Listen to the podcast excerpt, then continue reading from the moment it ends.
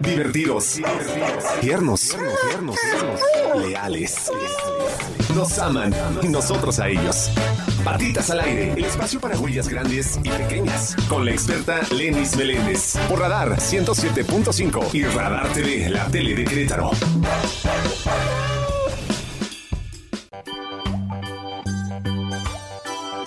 Bienvenidos a su programa Patitas al Aire, un programa exclusivamente para nuestros animalitos de compañía por Radar 107.5, el canal 71 de Easy y a quien nos escucha en León por el 88.9. Muchísimas gracias a todos los que nos acompañan todos los jueves aquí a las 7 en punto de la tarde. Y a quien nos escribe en redes sociales, recuerden, estamos como Lenis Meléndez, Patitas Adoptables y Radar Querétaro. Es súper importante sus comentarios, dudas, sugerencias para poder invitar a las personas expertas en los temas que nos pueden ayudar a brindarles una mejor experiencia y una mejor calidad de vida a nuestros animalitos que tanto queremos. Recuerden que aquí tenemos tips de, de cuidado, de conducta, lugares y actividades animal friendly, entretenimiento para ti, tu animalito de compañía. Hemos estado con médicos veterinarios, etólogos, entrenadores, rescatistas, empresarios también, por supuesto, con muchísimas historias, casos de éxito y problemática social para poder seguir haciendo una conciencia colectiva y poder ayudar a todo este maltrato animal con el que vivimos y muchas veces tristemente lo normalizamos y tenemos que cambiar para poder ser la voz de ellos, poder defenderlos y poder, como ya les dije, brindarles una mejor calidad y bienestar que al final pues ellos no hablan español, no nos pueden expresar lo que sienten y muchas veces asumimos cosas que pueden perjudicarlos y mucho. Y precisamente el día de hoy traemos un tema muy interesante que es la controversia alrededor de los animalitos de apoyo emocional. Se ha puesto muy de moda que para poder subir a los animalitos en la cabina del avión, pues son animalitos de apoyo emocional. Y la verdad es que está muy padre porque, pues sí, cualquiera que amamos a los animales no queremos que vayan abajo con las maletas, que si tienen frío, que si luego se pierden. Y bueno, hemos escuchado historias terroríficas. Pero ¿qué tanto hay de cierto en esto y qué tanto sí estamos ayudando o beneficiando a los animales? Porque al final también hay otra perspectiva y es precisamente la de un experto con el que vamos a platicar el día de hoy para poder pues definir si, realmente es válido que, subamos o expongamos a los animalitos a situaciones a las cuales no están preparados, como una cabina de un avión, como un concierto, como un evento masivo, y que muchas veces pues puede ser peligroso para ti, para el animalito, para los que lo rodean. Y pues no pensamos, ¿no? Simplemente creemos que por el que esté con nosotros, pues él va a estar bien y no es así. Entonces, creo que tenemos que informarnos más, concientizar más al respecto y si realmente queremos ayudar y que nuestro animalito de compañía esté bien, pues llevarlo con un experto para que lo prepare para las circunstancias que va a tener que vivir con nosotros, sea un viaje largo, sea un, evento o, o algo a lo que va a tener que someterse para estar contigo pero que sepa, porque al final pues no le podemos explicar que no va a estar en peligro su vida en un avión, que no va a estar en peligro en una marcha, que no va a estar, no se puede estresar en un concierto, en un partido. Entonces creo que es bastante, bastante importante platicar de este tema y nos va a estar acompañando Jenny Aragón. Ella es experta en intervenciones asistidas con animales embajadora de resiliencia para la ciudad de Querétaro por la Comunidad Latinoamericana de Resiliencia, colaboradora de la revista Perros Pura Sangre de la Federación Canófila Mexicana, y en el 2005 funda Educando como una propuesta para desarrollar intervenciones asistidas con animales de manera profesional que ayude a mantener y mejorar la calidad de vida de las personas a través de sesiones de trabajo con animales de terapia. Asimismo, para evitar el abandono de los perros al trabajo de la mano con los dueños e involucrarlos en el proceso de educación de sus mascotas, permitiendo así que desarrollen una comunicación mutua, eficiente, basada en un vínculo de conocimiento, confianza y respeto. Actualmente, Educando Es miembro del Consejo Mexicano de Evaluación y Desarrollo de Intervenciones Terapéuticas con Animales. Y bueno, pues Jenny ya había estado aquí con nosotros antes platicándonos la diferencia de los perros de asistencia y de terapia. Y rápidamente les recuerdo que los de asistencia son los que son desde cachorritos entrenados muy puntualmente para cumplir tareas específicas que ayuden con una discapacidad a las personas. Y los de terapia son los que acompañan a un profesional de la salud únicamente como apoyo para este, esta terapia, como bien lo dice el nombre. Entonces son dos cosas muy diferentes y precisamente hoy vamos a hablar de que el animalito de apoyo emocional no entra en ninguna de estas dos, eh, pues ahora sí que denominaciones.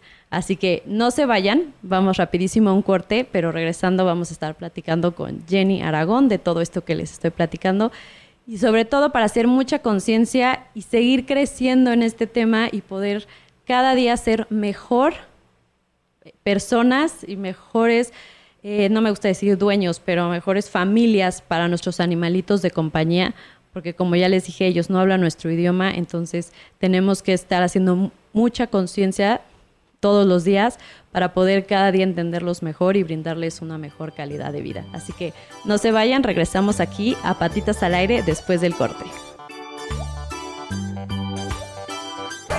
Patitas al aire con la experta Lenis Meléndez por Radar 107.5 y Radar TV, la tele de Querétaro.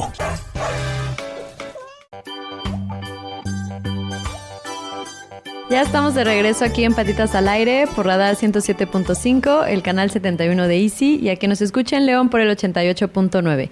Muchísimas gracias por seguir acompañándonos. Ya me encuentro con Jenny Aragón, experta en intervenciones asistidas con animales. Entonces vamos a tener un programa súper interesante el día de hoy, como les comentaba yo en el bloque 1, de toda esta controversia que se ha creado alrededor de los animalitos de apoyo emocional. ¿Cómo estás, Jenny? Muy bien, muchas gracias, muy contenta de estar nuevamente contigo. No, al contrario, bienvenida, es un placer tenerte aquí. Cuéntanos, ¿de qué va esta controversia que estábamos platicando ahorita fuera del aire, que ahorita está tan de moda tener animalitos de apoyo emocional? Pues mira, esta cuestión de la controversia es porque eh, desafortunadamente no está bien sustentado el papel de, estos animales, no estoy diciendo que la gente no tenga necesidad de apoyo emocional, eso es aparte, eh, hay mucha gente que lo necesita por diferentes razones. El punto es si este animalito es suficiente, es conveniente, es adecuado como herramienta en lo que debería ser un proceso terapéutico. Ah, obviamente, eh, esto que ya habíamos platicado la vez pasada, el que no tengamos claridad eh, legal, certeza legal, que no haya un protocolo de cómo debe ser esta selección, de cómo debe ser esta formación, cómo es la, la actualización y mantenimiento de este tipo de trabajo, pues genera ahí un oasis de malas prácticas en muchos sentidos. Esta idea de los animales de apoyo emocional está muy desarrollada en Estados Unidos y en Australia. Eh, y esto, em, esta famosa carta del psicólogo, del psiquiatra, viene de cuando la gente sí estaba necesitando dentro de su casa tener este apoyo, este acompañamiento de sus animales, que ya eran sus mascotas. Entonces igual podría ser un hámster, un perro, un gato, una serpiente, lo que fuera. Y entonces eh, la carta era para que si el lugar donde la persona vivía era un lugar que no permitía mascotas, se le diera el beneficio de no considerarlo mascota, sino un animal que estaba cumpliendo una función en beneficio del humano. Okay. De ahí como que se asumió que entonces era un perro de asistencia sin que nadie lo certificara. exactamente, sin que hubiera claridad en esta parte de los procesos. ¿Y por qué no entra en el grupo de los animales de asistencia? Porque los animales de asistencia idealmente son planeados en el sentido de buscar a los mejores ejemplares, el mejor momento para la cruza, cuidar todo su desarrollo, que sean cachorros, que conozcan muchas cosas, que tengan muchas experiencias, para tener adultos equilibrados, estables, con buen control de impulsos, que sepan tomar buenas decisiones y que además se les va a enseñar el trabajo específico que van a hacer, ya sea guiar, alertar, eh, avisar, lo que sea. Eso en contraste con un animalito que a lo mejor fue una compra impulsiva de 14 de febrero o un regalo de Navidad o de adopción. o una adopción eh, que a lo mejor no toda la familia estaba eh, segura si sí, si no, como haya sido el objetivo con el que ese animalito llegó a casa, no fue para ser un perro de apoyo, o un gato de apoyo o un lo que sea de apoyo. Llegó para ser una mascota y una mascota tiene una función muy importante social, nos da un montón de cosas, se vuelve nuestro cómplice, nuestro amigo, no solo para las personas que lo tienen como apoyo emocional, para todos los que tenemos y disfrutamos de la compañía de los animales, nuestros animales son muy importantes, al grado que hoy ya se reconoce que la pérdida de nuestra mascota puede ser igual o más dolorosa que la pérdida de un familiar o de un amigo, de un conocido humano. Sí, ya es un miembro de la familia actualmente. Entonces, no, no le estoy quitando mérito a esa labor social y emocional que tienen nuestros animales, nuestras mascotas en nuestra vida diaria. El punto es que ese animalito llegó con otro plan y de repente exigirle que esté preparado sin haber pasado por un proceso para aguantar horas en un transporte, estar en lugares tumultuosos, ir a un concierto, ir a una marcha, ir a... Me parece que desafortunadamente, y no hay otra manera de decirlo, rayen el maltrato. ¿Por qué? Porque no se le preparó a este animal, no se le condujo, no se le fue habituando, no se... O sea, es como... Ahí va. No, lo, treparon un avión y ya. ¿No? Entonces, eh, me parece que eso es muy grave para el animal. Y a veces en nuestro amor desmedido nos cegamos y es que yo quiero que me acompañe y es que yo quiero que vaya conmigo y es que me tienes que dar la carta, porque de esas llamadas, uy, no sabes cuántas recibo. Okay. No, que quieren que les certifique a sus animales. Y volvemos al mismo punto de la vez pasada. En México no existen certificaciones porque no hay ninguna entidad gubernamental que acredite, que avale, que designe la función de estos animales. Entonces, no existe esa cosa. Y eh, otra cosa que a mí me parece muy preocupante es que la salud emocional de las personas es importante, ¿no? Y que una persona le eche toda esa carga a un animal sin estar haciendo un proceso profesional llevado por un psicólogo, un psiquiatra, muchas veces se requiere del trabajo conjunto de los dos. Claro, sí, sí, sí. Eh, que haya medicación, que haya terapia ocupacional de por medio, porque finalmente el animal es el animalito. Él no está haciendo ningún trabajo a diferencia de un perro de asistencia que sí hace algunas actividades en concretas para eh, minimizar eh, el impacto que la discapacidad tiene en la persona. Claro, o sea, porque tuvo un entrenamiento. Exactamente, ¿no? El, perro guía funciona como los ojos de la persona y le avisa hay un escalón, está disparejo y todo esto. un perrito de apoyo emocional es, es lo que sea ¿no? Porque su esencia es lo que a mí humano me da confort. No es algo que esté haciendo el animal. Yo lo interpreto, yo lo vivo, yo lo siento como algo que me da un confort que no encuentro en ningún otro lado. Pero ese animalito también es un ser vivo. ¿Y qué va a pasar cuando se enferme? ¿Y qué va a pasar cuando envejezca? ¿Y qué va a pasar cuando muera? Si yo dependo de ese animal y no estoy haciendo un proceso real de trabajo, para poder entonces atender mi situación. Claro. ¿No? Hay medicamentos que a lo mejor tienes que tomar de por vida, pero hay medicamentos que son una ayuda en lo que logras estabilizar, logras aprender a manejar. me parece que pudiera ser una buena ayuda así, como una ayuda temporal, como encaminado a que llegue el momento en que no dependas de, de ese animal. Y hoy en día me parece que es todo lo contrario. Cada vez la sociedad está permitiendo y avalando y justificando y metiendo su cuchara porque tienen que dejarlo, porque es su cucaracha de apoyo emocional, su hámster de apoyo emocional, su, o sea, cosas extremas. ¿Y dónde está la salud mental de los que están alrededor? ¿Dónde está el bienestar de ese animalito que estoy exponiendo a medios que no son su entorno natural, alterando sus horarios, obligándolo a estar en situaciones para las que no está preparado? Claro. ¿Y qué pasa cuando ese animalito trasciende? Pues estás peor, ¿no? Porque tu apoyo emocional, ¿dónde queda? Y, no hubo ningún trabajo profesional y entonces en lugar de que estés mejor, seguramente vas a estar peor. ¿no? Exactamente. Entonces, eso es algo que a mí me preocupa, que la gente que necesita un, un tratamiento por un profesional crea que el animal va a ayudarle a resolver si no está haciendo nada adicional, porque en muchas de las ocasiones la gente que me busca no está teniendo un apoyo real, profesional. Esa es una de, de las cosas que pregunto. ¿No? Entonces, eso cuando de verdad tienen una situación emocional que trabajar. Y muchos, la mayoría, y, esto es tan triste, tan desolador, así es como lo vivo como, para eso me llaman, ay, es que voy a viajar y me da miedo que se vaya abajo. Lo entiendo, yo he viajado muchísimo con mis animales y claro que digo, ay, se va a ir abajo, pero también confío en el trabajo que hemos hecho, ¿no? En que saben estar en su caja, que es porque son perros que sí he trabajado para eso. Pero el punto aquí es, ¿a quién deberíamos de estarle exigiendo que mejore las condiciones? A las líneas aéreas, a los autobuses.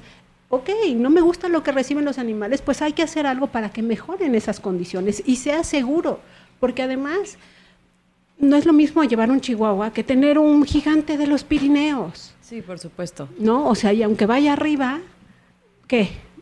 Va a ir ocupando un lugar, va a ir aplastando al de junto, se va a sentar en tus piernas y entonces va a ser muy bien porque vas casi desmayado, sofocado con el peso del animal o, cómo. Claro, totalmente. O sea, ¿qué tan grande es el espacio para que incluso haya puercos, ponis, pavos reales, patos de apoyo emocional? O sea, es un exceso. No, y que no pueden o sea, no son domésticos al final y también subirlos o, exponerlos a situaciones, pues, como bien decías, es maltrato al final. O sea, solo estás pensando en ti. Exactamente, y es otra forma de humanizar. Eh, porque a veces creemos que humanizar es ponerle zapatitos al perro, ¿no? Humanizar es eh, invalidar que es una especie diferente y tratarlo como si fuera de mi misma especie. Ahí no lo estoy dejando ser. Y, si quieres, eh, regresando del corte, te cuento casos así muy, muy concretos de cosas pues lamentables que han sucedido y, que por eso llevaron a que Estados Unidos modificara su legislación, algunos otros países. Nosotros que no tenemos, bueno, yo ahí lo que hago es tratar de apegarnos a lo que existe en otros lugares y a las recomendaciones internacionales hechas por científicos eh, que estudian estos temas sociales, veterinarios, de comportamiento. Y, pues en espera de que en México exista algo a que apegarnos.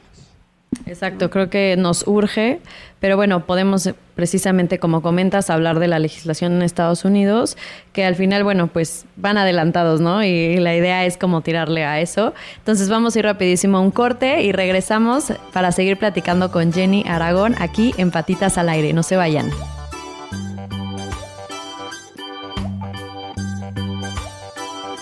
Ya estamos de regreso aquí en Patitas al Aire por Radar 107.5, el canal 71 de Easy, ya que nos escucha en León por el 88.9. Muchísimas gracias por seguir aquí. Seguimos platicando con Jenny Aragón, experta en intervenciones asistidas con animales. Y bueno, hace un momento estábamos platicando de toda esta controversia alrededor de los animalitos de apoyo emocional, donde realmente raya en el maltrato, porque muchas veces sacamos a estos animalitos de bueno, sacamos de, su hábitat y además los exponemos a circunstancias no aptas para ellos, solo pensando que mi bienestar y su bienestar es estar juntos cuando en realidad no es así. ¿Estamos de acuerdo, Jenny? Exactamente. Bueno, y ahorita vamos a hablar precisamente de, todos estos accidentes que ha habido por, pues, por la necedad, sí, de, que realmente creemos que, tenemos que vivir pegados a un animalito.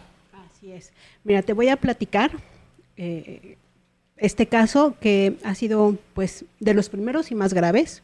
Eh, perdón, esto sucedió en junio del 2017 en un vuelo que era de Atlanta a San Diego por Delta Airlines.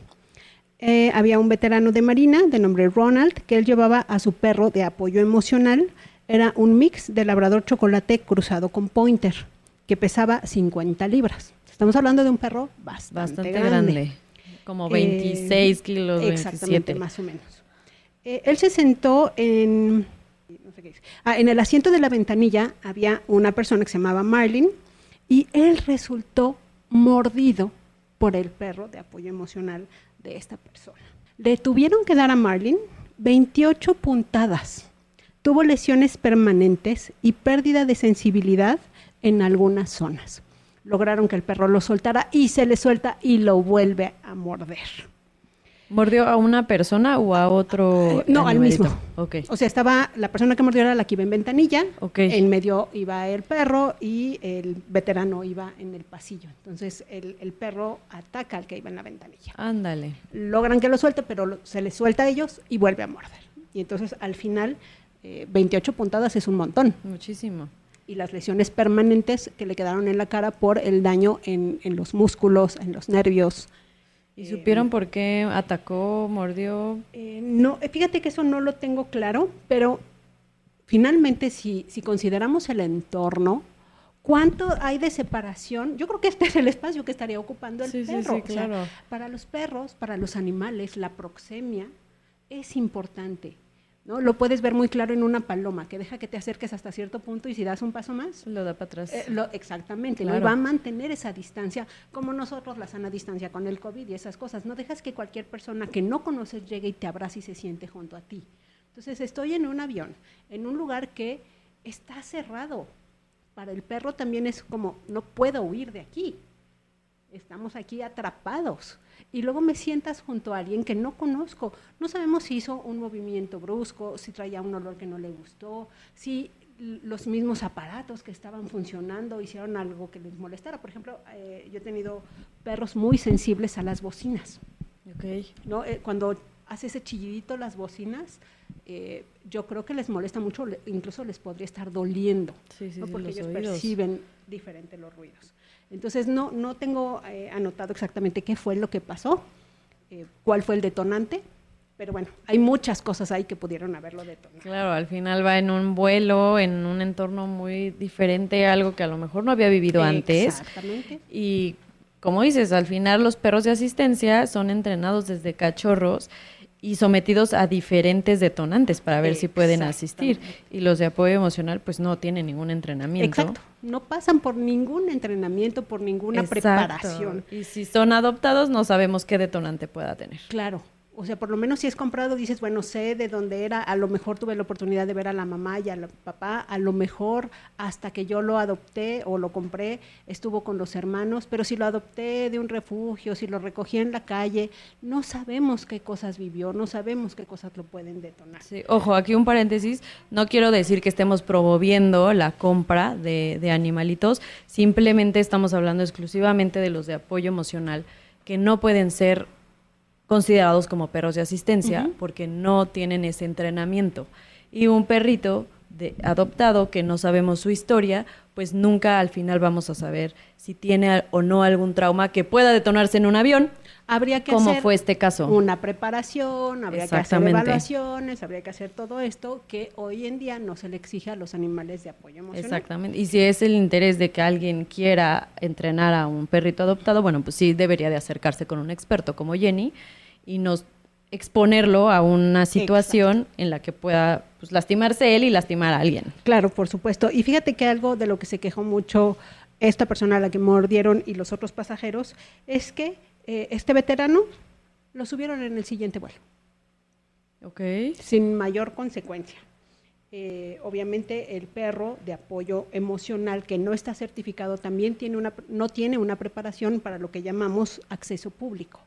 Ajá una cosa es la accesibilidad y otra cosa es la preparación de acceso público, que es esta parte donde lo vuelvo tolerante, lo, habitúo, hago de sensibilización para que pueda pasar una maleta cerca de él, alguien corriendo, alguien con mucha ropa, todas esas cosas que difícilmente nosotros como particulares podemos darle a nuestros propios cachorros. Por supuesto. Y, entonces eh, el veterano se fue en otro vuelo, pero ¿y qué pasó con su perrito? Eh, se lo llevó. Ah, ok. Se lo llevó y bueno, ya después el ¿Se hizo cargo de los gastos? Eh, no, tuvieron que demandar. Me imagino. Tuvieron que demandar, demandaron a la aerolínea, demandaron a la persona. Eh, la verdad es que no sé qué pasó con ese perro. eh, un perro que agrede, pues generalmente es candidato a eutanasia por peligrosidad. Sí, sí, sí, sí, lo sabemos. Entonces creo que aquí eh, el someter a los pasajeros y a los animales a una estrecha interacción física en espacios confinados es un gran riesgo y eso aplica no solamente para un avión, para un tren, para un autobús, para, eh, por ejemplo, un, barco. Un, barco, un palco en un estadio, no sé si exactamente son iguales las divisiones cuando hay un concierto, algún evento masivo, pero también estos perros que luego llevan a las marchas y que a veces quedan, no sé, en un monumento, en algún lugar donde finalmente tampoco hay para dónde huir. no, la sensación del animal es estamos atrapados. Sí, por supuesto. Y volvemos a lo mismo, si no está entrenado, no sabe qué está pasando. Exactamente. Y los gritos, y si hay humo, y si hay pirotecnia. O sea, hay un montón de cosas que están fuera de nuestro control. No, pues el que termina necesitando apoyo emocional es el perrito claro, o el animalito. Exactamente. Después de exponerlo a estas situaciones, y tú no lo quieres dejar, y no lo quieres trabajar, y no lo entrenas porque no lo necesita, entonces ahí es donde se va, además, eh, haciendo todavía más profundo este maltrato. Y, seguimos como con esta ceguera. Y bueno, y volviendo al tema de los perros de, asistencia que, que, sí son de raza, también si no tienen una, un entrenamiento, igualmente pueden, puede haber un accidente, ¿estamos de acuerdo? Ahí lo que sucede es que generalmente va a haber una organización que se encarga de hacer todo este proceso, se hace responsable de ese proceso, llevan registros de quiénes son los perros, a quién se los han entregado, quiénes los estuvieron a cargo de su entrenamiento, y van a pasar por muchas etapas.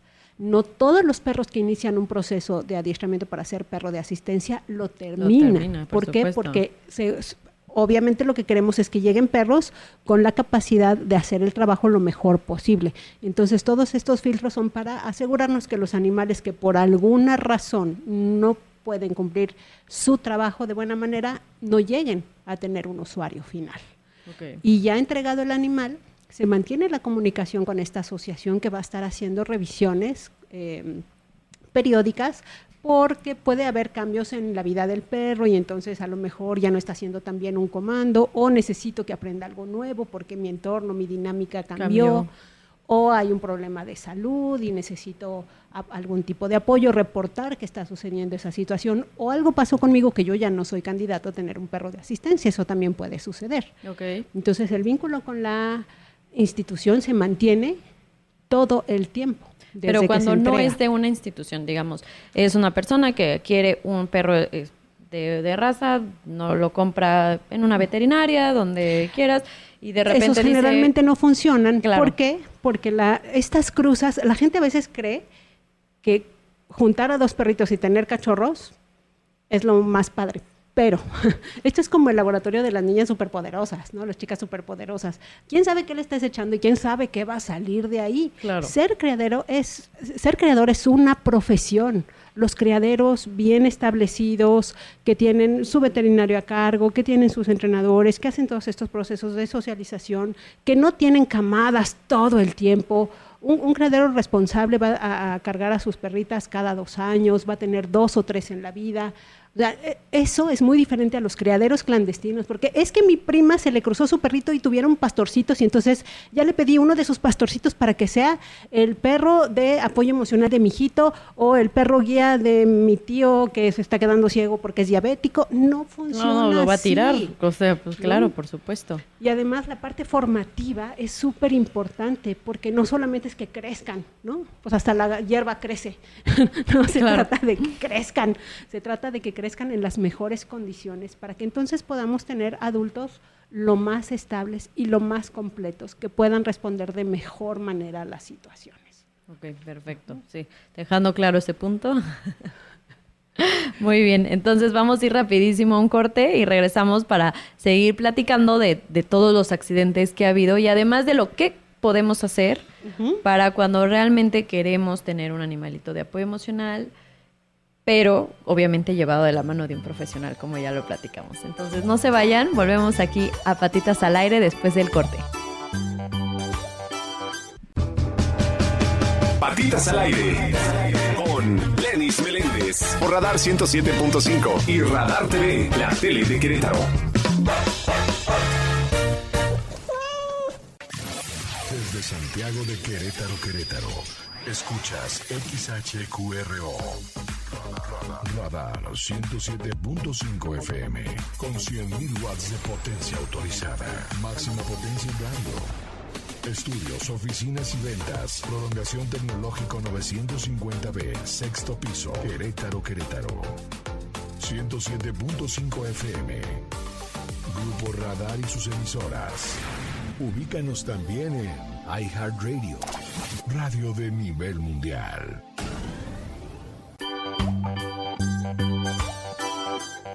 Ya estamos de regreso aquí en Patitas al Aire por Radar 107.5, el canal 71 de Easy y en que nos escucha en León por el 88.9. Seguimos platicando con Jenny Aragón, experta en intervenciones asistidas con animales y hemos hablado este programa de la controversia que existe hoy en día por los animalitos de apoyo emocional, porque precisamente las personas creen que cualquier animalito puede ser de apoyo emocional y no tomamos en cuenta su bienestar, el bienestar de los demás y que además pueden tener detonantes al exponerlos a situaciones o circunstancias de las cuales no tienen ningún entrenamiento y es peligroso para ti, para el animalito y para lo que, los que lo rodean.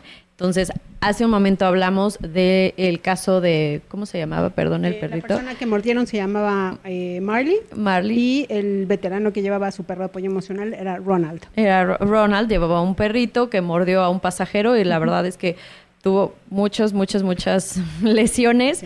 Y bueno, ahorita vamos a hablar de otro caso que también es bastante épico. Pues mira, ha habido cosas rarísimas. Cuando digo lo de la cucaracha, la, gen- la gente generalmente se ríe, pero sí ha habido cosas rarísimas como una boa. ¿Qué va a ser una boa? O sea, si te pones mal, te va a estrangular hasta que te desmayes o cómo, ¿no? Y, y Sí, los de claro. alrededor también desmayados del susto, de la fobia, porque hay muchas fobias a ese tipo de animales. Por supuesto. Al final no son domésticos. No, son dos domésticos y además manda un mensaje equivocado de que la fauna silvestre puede estar con nosotros y eso la verdad es que está súper mal. Los animales silvestres hay que dejarlos en su hábitat, hay que respetarlos. Si vamos de paseo no hay que contaminar sus hábitats y todo esto. Pero hay un caso que me llamó muchísimo la atención porque creo que deja en evidencia es- es- este oasis de, de malas prácticas. Hay una persona de la tercera edad que se llama Joey Henney, que vive en Nueva York. Y él, eh, por alguna razón, trabajaba con caimanes. Y hubo uno muy especial que se llamaba Wally, que decidió que iba a ser su caimán de apoyo emocional. Dios. Y entonces empezó a llevar a Wally a sus reuniones de la tercera edad y todo el mundo decía, ay, qué chulo Wally, quiero cargarlo y quiero tocarlo y todas estas cosas. Y entonces empezó a recibir mucha atención y empezó a ir a escuelas, empezó a ir a parques. Y pues sí, todo el mundo muy asombrado por Wally, ne- que creo que se portaba bien. La verdad es que yo sé poco de etología de caimán, no me parece que sean muy activos en general. Este, entonces, bueno, pues él estaba tranquilo, digamos, ¿no? desde una sí, perspectiva sí. de una De- persona desde común nuestra perspectiva. que no sabe de etología de, de esa especie. Y alguien le dijo, oye, si ya estás haciendo todo esto con, con Wally, ¿por qué no lo certificas como un animal de terapia? Porque ya estás yendo a escuelas y ya estás haciendo otras cosas, ¿no? Entonces, para que sean un binomio de terapia y entonces puedan hacer programas de apoyo y toda esta cuestión. ¿Y sabes qué dijo el señor? Me piden demasiadas cosas, tengo que trabajar mucho y teniéndolo como un animal de apoyo emocional, puedo entrar a donde sea, cuando quiera, como quiera. Híjole.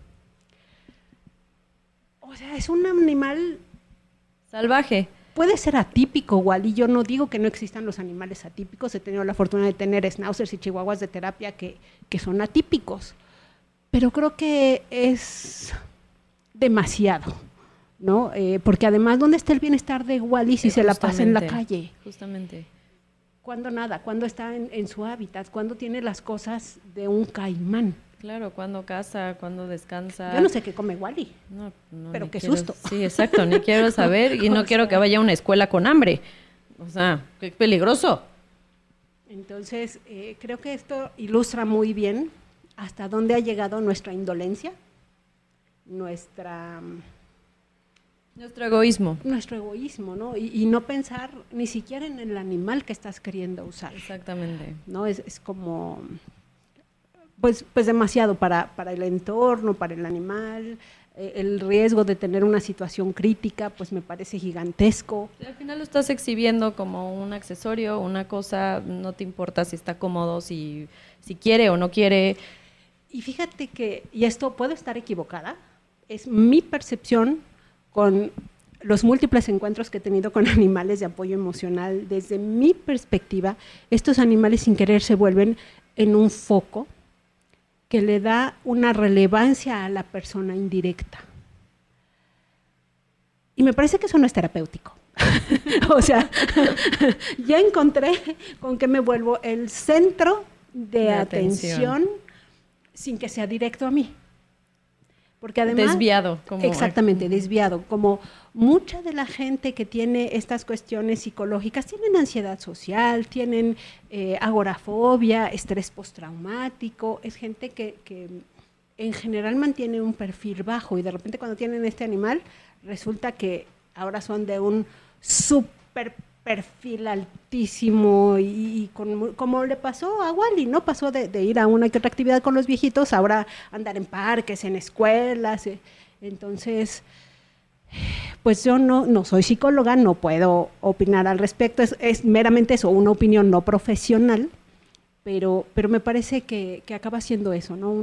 una forma de llamar la atención que me preocupa que sea poco terapéutica, que, genere más dependencia de ese animal, que se caiga en un extremo de maltrato emocional para ese animal. A lo mejor está bien comido, pero, pero el estrés y la ansiedad que puede estar viviendo ese animal es enorme.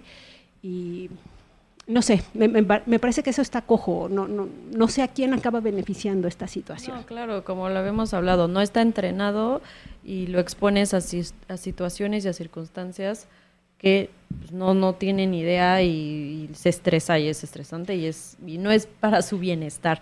Entonces, hablábamos también al principio de la entrevista que a ti muchas personas te buscan para que les des una carta, ¿no? De que, Y esto, bueno, claro que nunca vas a darle una carta a alguien que, que, no tenga un acompañamiento y, y realmente un diagnóstico, pero tú como experta sí se puede entrenar a un animal para que sea de apoyo emocional o esa, o esa Mira, esa, definición es otra, falacia, porque fíjate, cuando tú tienes un animal de apoyo emocional es porque tu, tu percepción de lo que te da el animal es lo que te da confort. El animal no tiene que hacer nada. Entonces, estrictamente hablando, él ya te da el confort, no necesitaría hacer nada adicional. Okay. Entonces es como muy extraño. Eh, yo no extiendo estas cartas. Eh, quien, esté interesado, puedo darle toda la plática que es pues es alentador en realidad, porque no les voy a decir nada de lo que quieren escuchar de sí, porque esa es otra cosa. Ahora tú pagas 200 o 300 dólares en línea y te dan un certificado internacional de eh, animal de apoyo emocional. Incluso hay un certificado que es de por vida, y eso sí lo he preguntado a expertos, a psicólogos, a psiquiatras, una carta del estado emocional de una persona no puede durar más de tres meses. O sea, si tú la necesitabas para algo y se te pasaron los tres meses, tienes que ir y volver a hacerla. Yo, si hago una evaluación de un animal, es válida por no más de tres meses. Oye, es que evaluaste a mi perro a principios de año y, y ahora sí voy a entrenarlo, pues tengo que volver a hacer la evaluación pero, pero es la misma casa y la misma familia, sí, pero el animal creció, cambiaron sus intereses, no sabemos qué buenas o malas experiencias ha tenido. Entonces, que alguien se atreva a dar un certificado de por vida, yo no encuentro otra palabra más que fraude, perdón. Claro, por supuesto, sí, están aprovechando de esta, pues, de esta falta de regulación, como hablábamos. Entonces, lo que tú sí puedes apoyar a las personas es a que el animalito no sufra o que, o que realmente pueda ser entrenado, entre comillas, no para apoyo emocional, pero entrenado para que sepa que si va a ir una marcha o si lo van a meter a un concierto o si lo van a meter a una cabina de un avión, pues que sepa que no le va a pasar nada, porque a él nadie le ha dicho. Lo que, lo que más frecuentemente hemos hecho es preparar animales para viajes largos, viajes, eh, hemos tenido de Querétaro a China, de Querétaro a Canadá, de Querétaro a España y todo lo que implica en horas, sin conocer el lugar. Entonces, ¿qué podemos hacer ahí? Preparar a ese animal para que conozca que la caja es un lugar seguro, a ruidos, a movimientos. Y entonces, cuando llegue la experiencia real, va a ser mucho menos estresante y traumática para ese animal. ¿Qué estamos haciendo? Pues dándole una herramienta que le va a ser útil, no solamente si va a viajar, deberían viajar todos los animales en coche en kennel, ¿no? Eh, si, si vas a ir a algún lugar, eh, que sepa usar su kennel porque va a ir a la pensión, porque va a ir a la guardería. Incluso si tú no usas el kennel y lo llevas estética, ya la usan. Si lo llevas al veterinario y se ha quedado alguna vez, ya lo ha usado. Lo mejor sería que lo usara bien, ¿no? Y contento. Sí, que no se estresara. Exacto. Perfecto. Jenny, ¿dónde pueden encontrarte? Buscarte, pedirte Eh, recomendaciones. Bueno, en Facebook me encuentran como Dejando Huella Educando con Jenny Aragón. Mi teléfono es 442-337-2259. De preferencia, mándenme mensajito de texto, porque si estoy trabajando con los animales, pues ni escucho los audios ni el teléfono.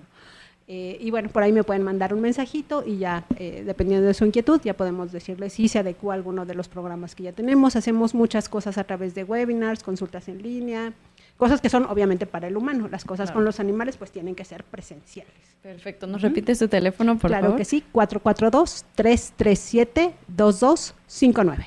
Pues muchísimas gracias Jenny por habernos acompañado. Siempre es súper enriquecedor platicar contigo y obviamente abrirnos el panorama y descubrir que a veces maltratamos sin Sí. querer.